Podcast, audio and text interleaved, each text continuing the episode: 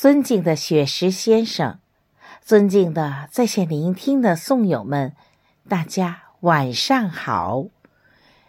我是今晚诗会的总导演刘凤祥。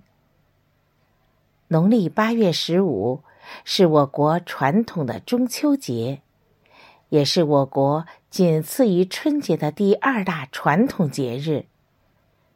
中秋之夜，月色皎洁，古人把圆月视为团圆的象征，因此又称八月十五为团圆节。古往今来，人们常用月圆、月缺来形容悲欢离合。客居他乡的游子，更是以月来寄托深情。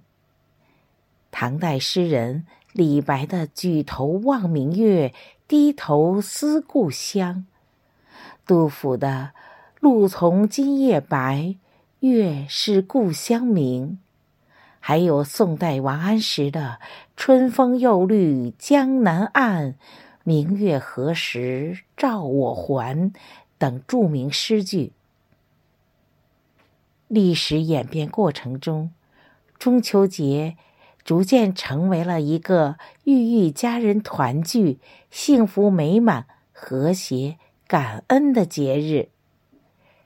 今晚，我们玉轮朗读者将分两部分，朗诵中外今现代作家有关中秋月圆的名篇，同颂友们一起赏月品诗，度过一个愉快的夜晚。